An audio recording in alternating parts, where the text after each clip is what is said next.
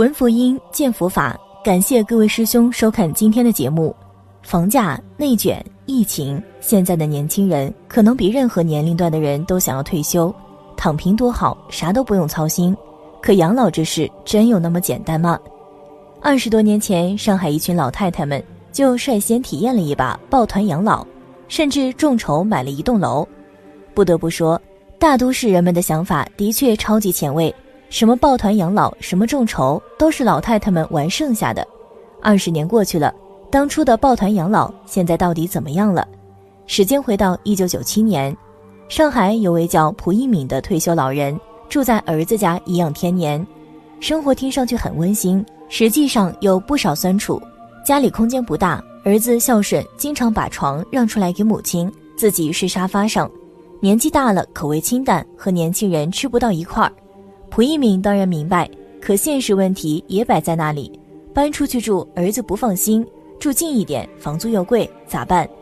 一九九七年的一天，蒲一敏老人突然看到了一则房屋出售的通知：上海嘉定外岗葛龙村一百三十二号有一栋二层小楼，前身是一家农村信用合作社，搬迁后这栋小楼就空了出来，因为房子在乡下，又比较破旧。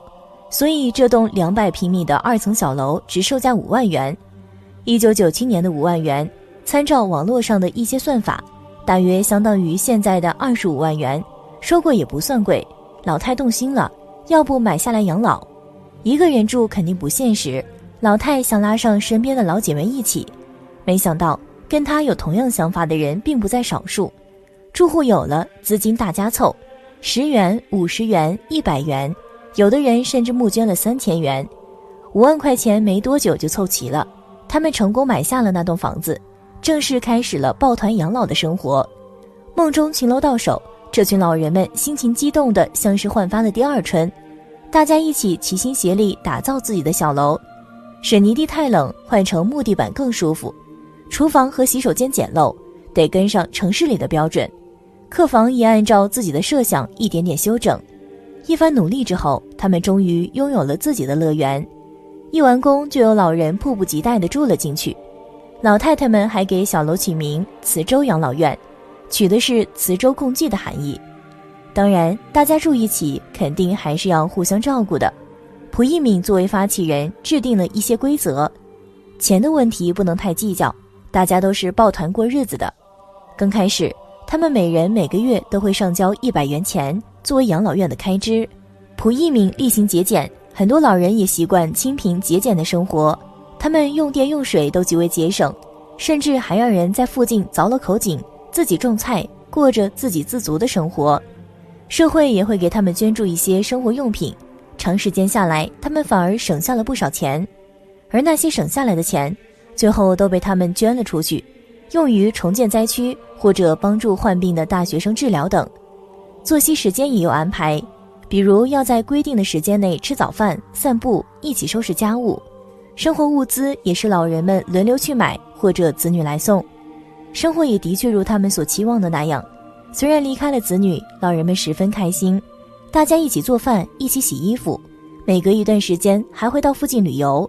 同伴偶尔有个头痛脑热，蒲一鸣也会给他开药。对了，他在退休前就是位医生。一开始，村民对于这些陌生老头老太们还有点戒心，放着好好的城市生活不要，跑村子里干嘛？但没多久，村民就发现自己多虑了。这群老人基本上都受过良好教育，医生、会计、工人等都吃过国家饭，在生活中，他们不仅从不惹是生非，反而经常热心帮助村民。比如蒲一敏经常给村民义诊，免费量体温、血压、拔火罐、分析病情。村庄也彻底接纳了这群银发新村民。养老院做饭用土灶，村民经常送些柴火过来。房子要整修啥的，有村民免费义务劳动。孩子们也很喜欢这群老人，放了学经常到养老院里玩耍。老人们顺便还帮辅导功课啥的，养老院又变成了托儿所。在社会的帮助下，磁州养老院的设施也逐渐完善，一点不输于其他的养老院。后来，磁州养老院又陆陆续续的迎来了不少老人，问题当然也有。首先还是钱的事，毕竟每个人的退休金不一样，有些老人手头宽裕，想要更好一些的生活，但蒲一鸣认为钱应该用在刀刃上，所以有些老人受不了就离开了。对此，蒲一鸣表示，如果来，他十分欢迎；如果离开，他也会真诚相送。村里有位叫刘彩珍的村民，自愿帮他们烧饭，有时候油放多了，蒲一鸣也会说一下；次数多了，刘彩珍也尴尬。健康也是第二个大问题。虽然老人刚入住时都要求身体健康。但时间流逝，部分人不可避免地出现了老年病。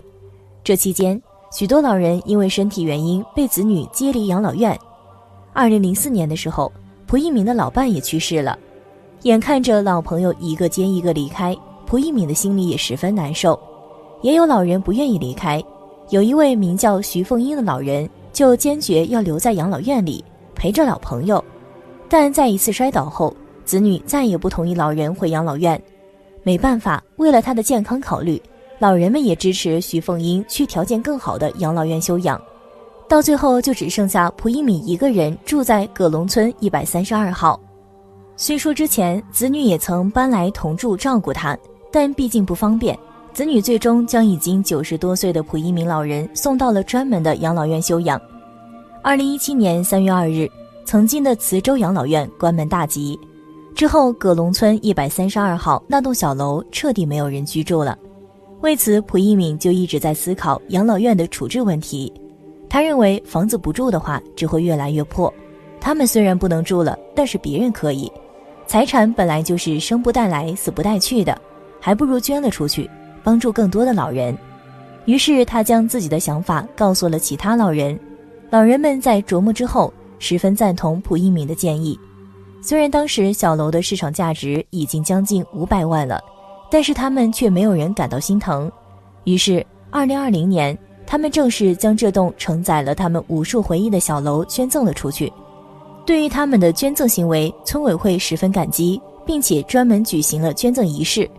当地的负责人表示，他们将按照蒲一敏的愿望继续办养老院，接下来将进行整修工作。估计第二年上半年就可以投入使用了。终于，这样一栋曾经承载了许多老人珍贵记忆的小楼，也有了一个不错的归属。虽然现在看来，磁州养老院有很多不理想的地方，而且在抱团养老的过程中，免不了有一些小摩擦，但事后回想，也是一种勇敢的尝试。没有任何事一开始就是十全十美的，只有在一次次尝试中，才能给出比较完善的解决方案。衷心希望在不久的将来，老人们能老有所养、老有所依、老有所乐、老有所安。